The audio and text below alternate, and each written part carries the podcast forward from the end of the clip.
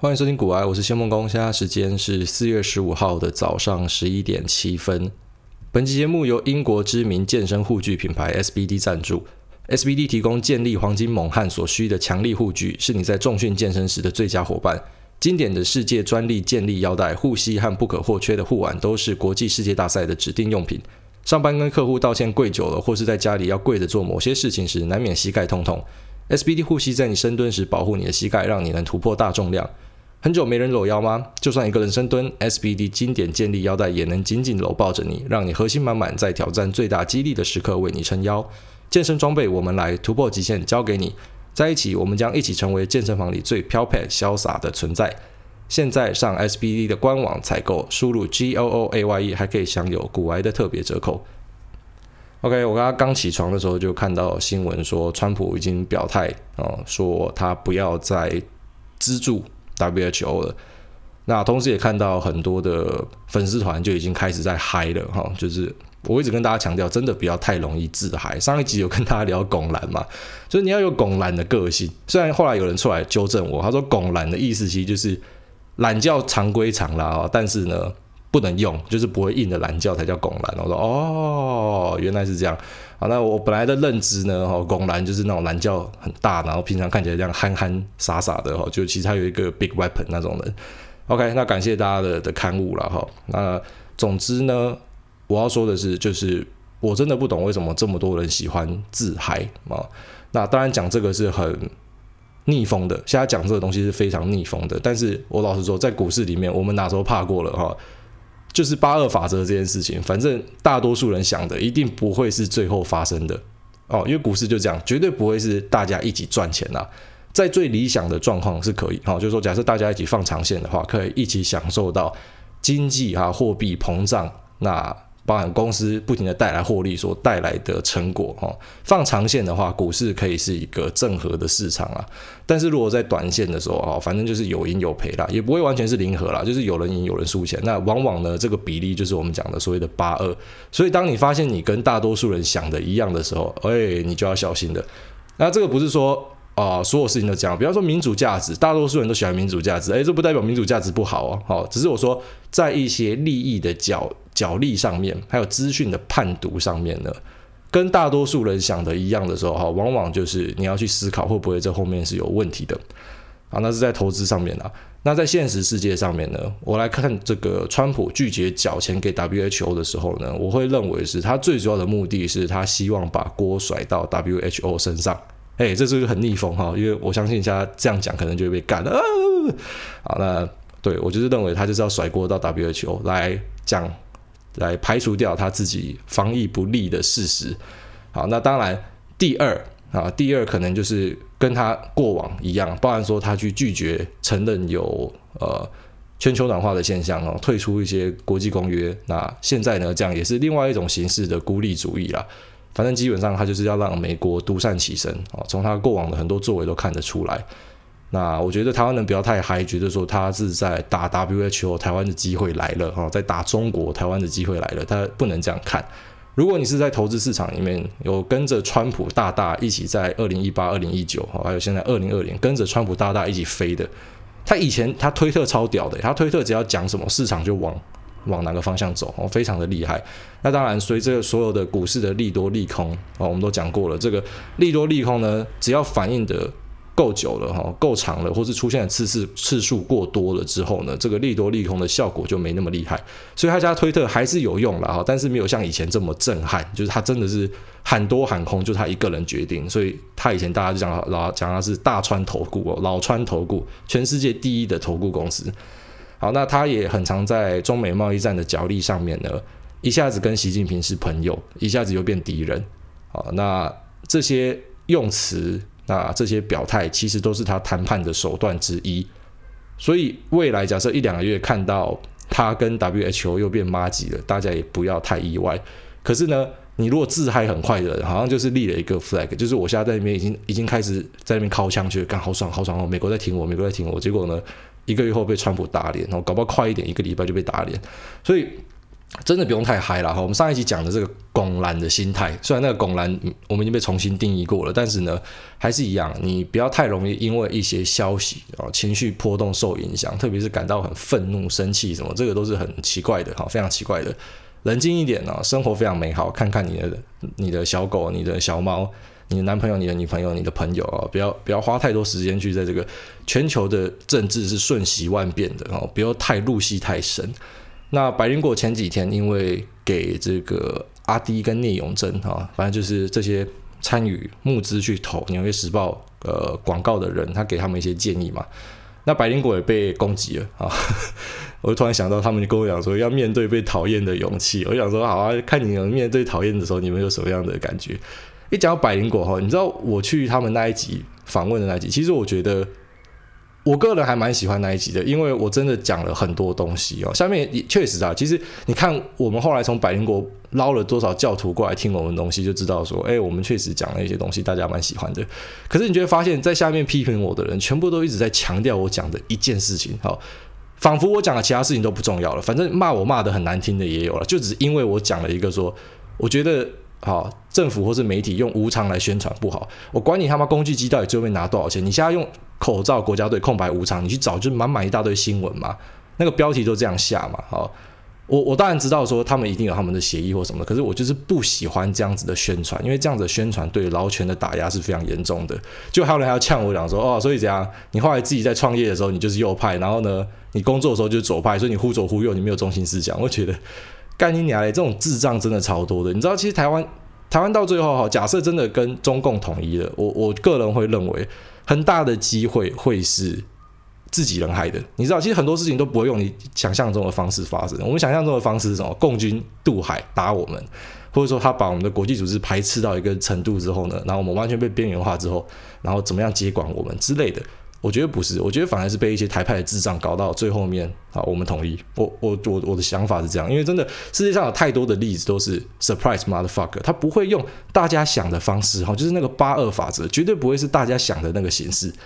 那到底是有哪些人有能力看到隐忧哈？就是我们讲这些先知，这些聪明人。那到底下聪明人发现什么？其实之前在二战的时候哈，当纳粹在那边肆虐的时候。那你有没有想过，德国的知识分子、德国的高教育分子在干嘛？好吧，很多都嘛就是明哲保身先闪的，就发现整个国家疯掉了嘛，哈，一堆爱国主义的人在那边自嗨，然后呢就是自我膨胀，那当然就先闪了哈。但其实现在有没有这样的状况？香港前几年有了哈，你看李嘉诚开始在闪了，你就知道了嘛。所以大家去观察了哈，我就觉得很多时候真的不要自嗨，那国际局势。好，它不是一个单一事件，它是一连串的事件，然后你要去做分析。我觉得百灵果的分析非常的棒。好，其中一点我最认同的是，那时候 Fox News 他讲了一个啊，他的主播 Tucker Carlson 呢提到的啊 WHO 跟中国的失能啊这件事情，那很多台湾人去转贴，可是你知道这些台湾人哈转贴的台湾人，我的朋友里面，或者是说我知道的这些意见领袖里面呢。他们很多是我们所谓的很左派哈，很进步价值派的人，就是他们是支持，包含说婚姻平权，那啊当然就支持 gay right 啊，那支持包含女性要有身体的自主权，所以他们想要堕胎就可以堕胎啊这类的。可是你知道 Fox News 跟 Tucker Tucker Carlson 的立场是什么吗？好，他的立场跟你是完全相反的，所以很多时候真的不能想得太单纯哈，就是。他们做某件事的时候，然后我就去联联想到说啊，Senpai notice me，你知道台湾人很可怜，就在这边，很多时候都是很希望全世界注意嘛，哦，Senpai notice me，所以才会搞一堆节目，像我太太讲的，为什么台湾要搞一堆节目，然后都是一群阿多瓦上去，那阿多瓦捧台湾，然后大家看得超爽，干集体在电视前面高潮这样子，就因为很没有自信啊，因为非常没有自信，所以呢，看到这种东西就去转，可是呢，你到底知道脉络是什么吗？你到底知道他们是真的 care 你吗？好，还是说他们只是？就刚好聊到这样而已，那你就拿到你喜欢的东西，然后拿回去烤箱，然后最后面就是大家集体在这边吸鸦片哦。那改变了什么？所以我个人是认为，任何改变的声音都是值得肯定的。好，那我也讲了，我在百灵国的节目，你看我讲了这么多，我甚至大方的分享了啊，这我本来都不打算讲了，就是说威航是怎么搞台湾人，好，台湾的劳工，那。后来为什么远东航空可以再搞一次？这几年来台湾的劳权一点进步都没有，同样的问题可以一一一犯再犯，那为什么都没有人去在意这个问题？哈，就只因为我讲了一个无偿，全部人来啊，好多人在攻击这一点了，所以我前面讲的所有东西都是屁话，都是垃圾，哈，就是这样子。所以有必要吗？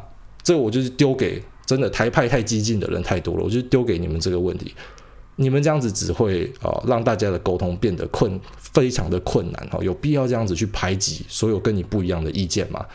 好，那其实我跟你讲啦，政治跟经济是密不可分的，所以我一开始股癌哈前面几集的时候，我们就是单纯在讲股市嘛，可是到后来我跟你讲，其实后面对于政治的琢磨会很多，因为如何正确的去判断一个政治的做法呢，跟呃，经济后来的动向会有非常非常大的关系哈。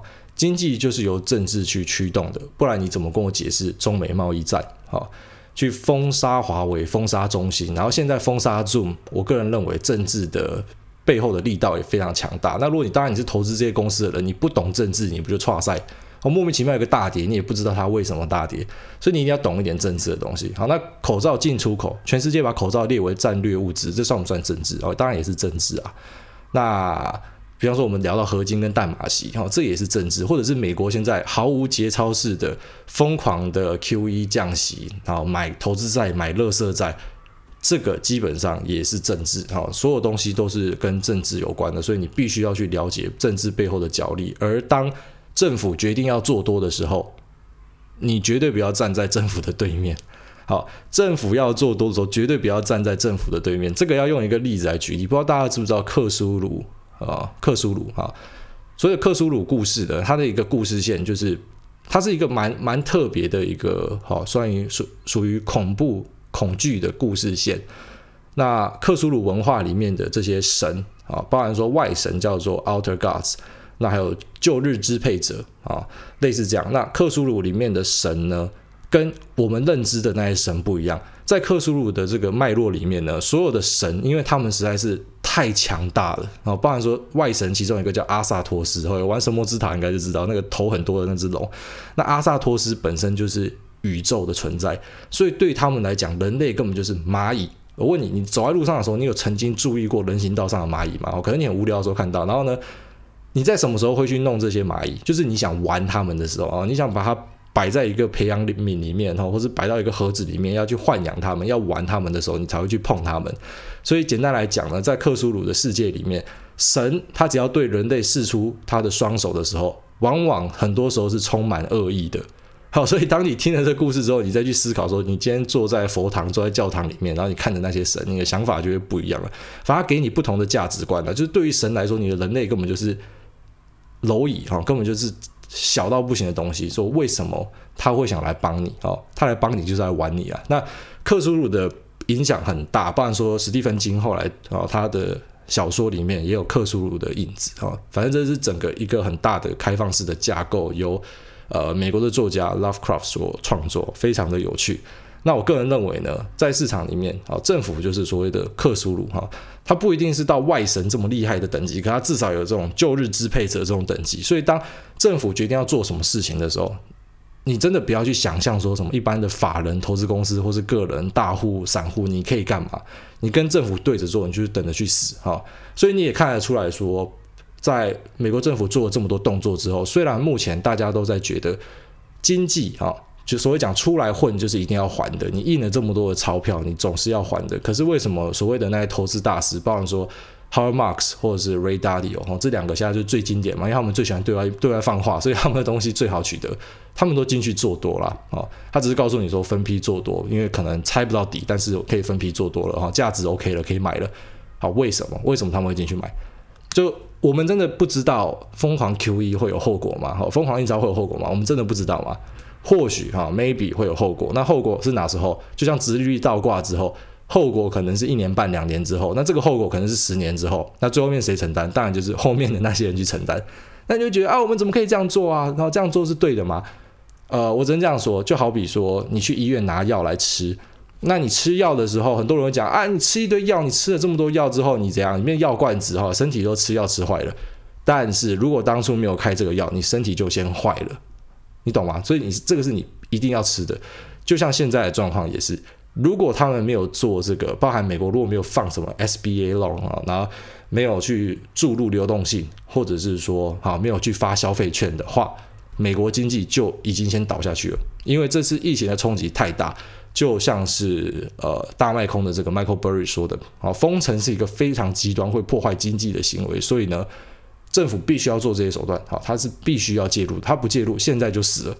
好，那以后会不会死？那以后再说。好，那我们的投资生涯有多长？好，很多人的投资生涯可能，你就可能就十五年吧，或十年，因为你生完小孩之后，可能你就在忙别的事情之类的。所以我相信不是很多人是那种会投资到老或什么的啦。那你可能后来也会觉得说啊，投资买股票好无聊，还是去创业好了之类的。啊，但是呢，你不能把尺度看得太长。你知道有些大空头，他是从二零一零年，甚至我还看过那种，就是二零零八年之后还在继续喊空的，就已经修正一大波了，他还继续喊空的。那喊空喊了十年的哈，就是所以呢，可能二零一五年有一个这个人民币的危机有下挫一下，但是总体来说都是往上走的。那其实包含说美股的呃实际价值和它的股价脱钩，这也被讲了好几好几年了。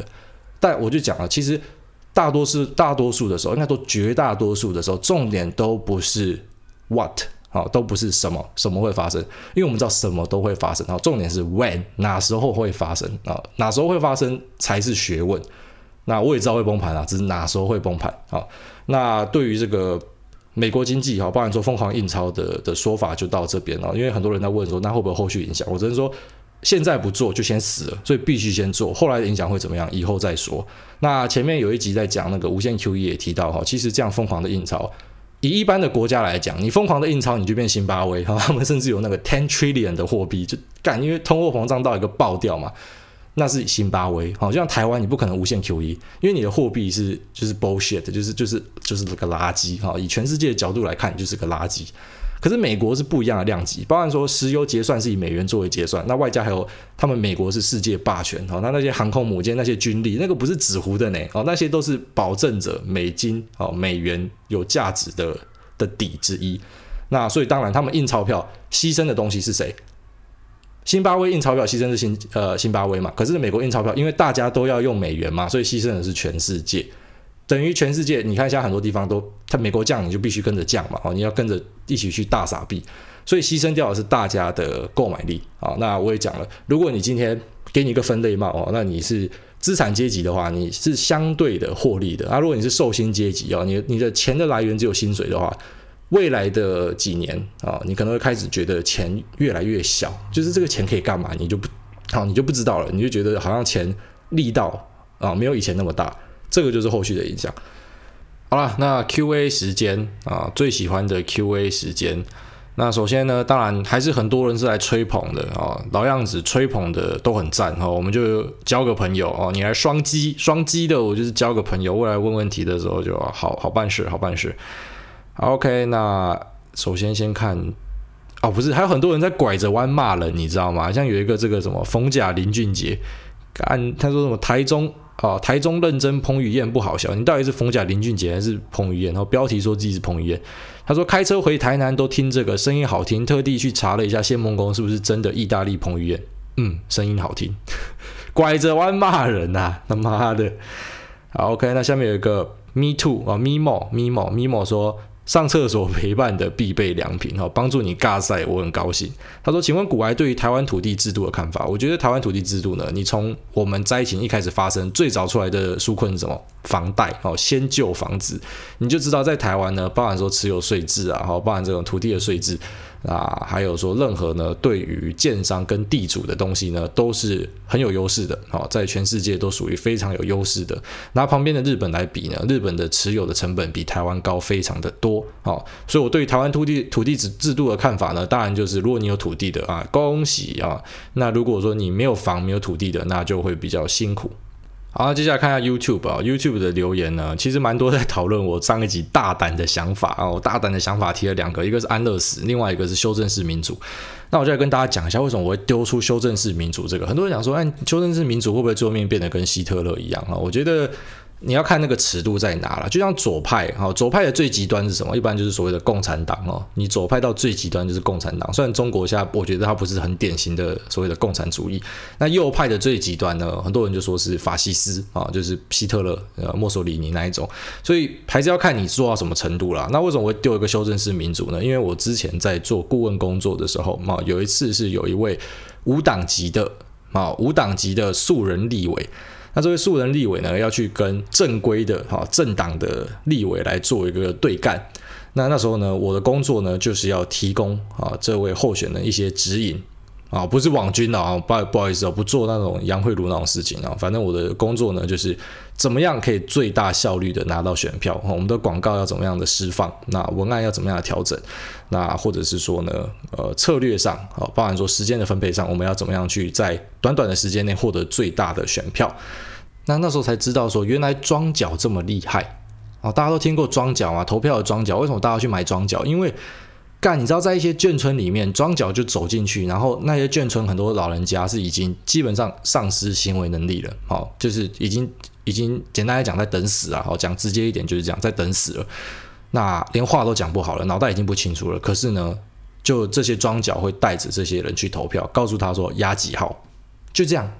所以为什么我会讲一个修正式民主？可能没有，我们就可能就做一个很简单。我觉得留言有一个人就讲得很好啊，你就是你到那边，我们一台机器，你要先简单的回答几个问题。好，我们现在的国家叫什么名字？我们现在的总统是谁？啊，那你今天出来投什么？就这样就好，这就是一个修正式的民主，你知道吗？这样就过滤掉一些你根本你根本就是投票机器的人啊，你根本就已经没有办法投票的。那另外一个我自己想的就是，好，持多公权，持多公权目前已经修正了啊，以前是有什么什么创制复决什么全部都挡掉嘛，现在基本上就是持多公权就等于啊，你不能当公务员，就这样。那我觉得褫夺公权可以扩大应用啊？为什么那些经济犯啊？为什么那些贪污犯？然后为什么呢？好，一些犯的重罪的人，他还是可以进去投票？哦，就是我讲的，这个社会上他妈的没有生产力，的废物败类哦，你在拖累大家的，你凭什么可以投票？为什么花莲王下还可以跑去选立委？好，他就已经炒股就已经给人家判了，为什么还可以去选立委？你不觉得很多很荒谬的事情一直在发生吗？好，我讲的修正式民主当然不是像 Hitler 那种哦，就是。我有什么拉姆齐啊、戈培尔啊这样啊，那由这些人去选择谁可以投票，谁不能投票，不是？好，就是最简单的这两个概念。我觉得网友提的这个概念就是我想的，好，非常棒。你就是进去投票之前，你先回答基本问题，我先确定你你的神智是 OK 的。那还有第二个，有问题的人，我们先率先离出去啊。我们的这个所谓的褫夺公权的应用就扩大，或甚至我觉得酒驾的人你也不要投票了。你会酒驾的人，他妈的你脑子是正常的吗？好。正常人会酒驾吗？我就这样问一个问题：正常人会酒驾吗？所以你酒驾被抓到，你也就褫夺公权，就这样子。那可能未来三五年，啊，可能可以再复验一次，或怎么样，或者说十年之后，然后你就可以继续投票了，哈。你好好反省十年，你这十年内不准当公务员，不准投票，我觉得都是可以讨论的啊。所以我要讲的修正民主，绝对不是那种。很法西斯、很极端，这种就是觉得精英该掌控世界哈，没有那么极端。我提这东西只是告诉大家，因为我自己的所见所闻。那我看到这种投票部队，你都已经脑袋不清楚，你他妈的还去投票，这是三小啊！然后这种庄脚，他就是收那种候选人的钱哈，几十万、几百万，他的任务就是我会带一千票给你。你知道台湾政治下还在发生这样的事情吗？啊，那。抓得到吗？其实也不是说检调单位没有认真抓啦，就是这种很多东西你要怎么抓？他们平常就在那边经营，好吗？那种老眷村里面就是会有几个啊大哥，他们就在那边经营，哈，跟他的小弟在那边经营那整个选区。那这个你要怎么去改变？好，这种时候很多时候就是非常难改变了啊。那但是我非常高兴啊，我们的观众非常的理性，你知道啊，就是来这边是来跟我们讨论东西的，因为我觉得很多东西就是大家越辩越明，反正啊要可以接受就是。被挑战了哦，真的要可以接受被挑战，不是什么挑战，就是所谓的。我觉得像很多很很多人喜欢讲哦，各党各派都喜欢讲这个哦，你来挑战我，你就是扯后腿哦。为什么会是扯后腿？哦，那你这样你不就独裁就好？如果说什么东西都你说了算的话，那不就骂独裁就好了啊？是不是？好，那最后一个问题啊，这个问题问说，我对于美日迁出中国有什么看法？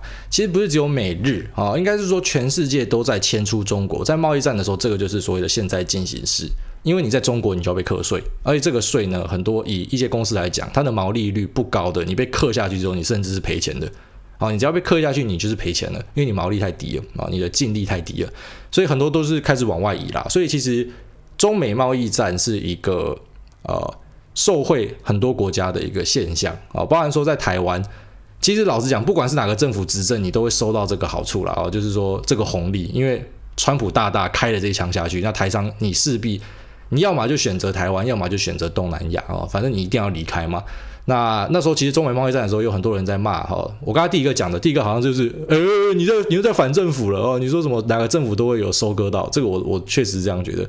但是第二个呢，哈，政府的补助我也是认同的。因为很多人也在骂说，为什么政府要去补这些嘛？因为没办法，你要去吸引这些台商回来的话呢，再让他在东南亚或是台湾之间选择啊，那当然你要先放出一些啊优惠贷款、土地优惠这些，他们才会更愿意的回来。好，不然说这些台商呢，他们可能有些未来可以请更多的外劳啊之类的，反正就是会给你放一些利多，你才会回来。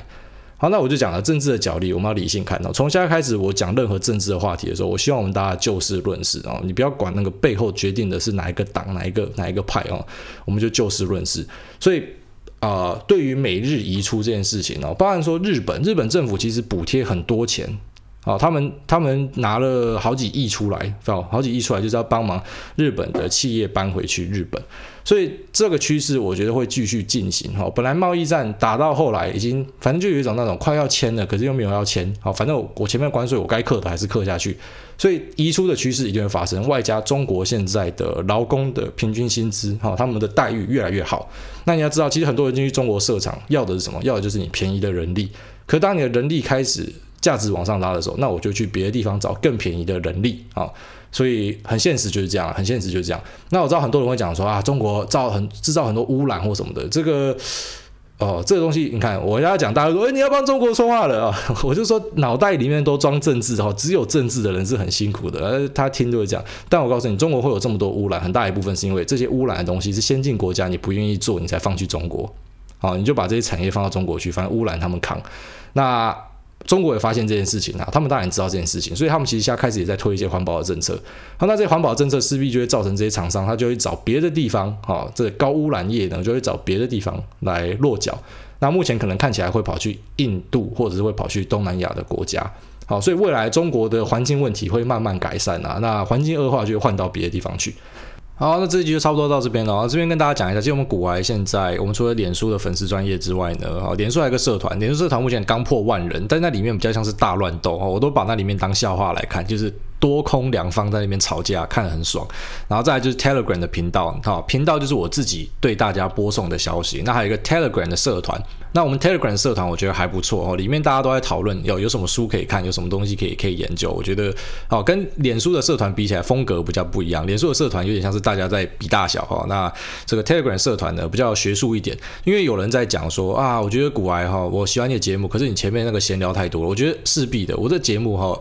因为他就会是我想讲什么就讲什么，所以呃有时候会闲聊多，有时候闲聊少，有时候干话多，有时候没有干话，所以反正就是看我当天的心情跟我想要讲的东西。好，那如果你想要追求比较学术性的讨论的话呢，我建议你啊，在这么多的平台里面，你要选择 Telegram 的社团啊，Telegram 的社团加进去，那你就可以参与到很多所谓的学术性质的讨论啊。你是这种学院派的，你可以去那边。好了，那这集就到这，拜拜。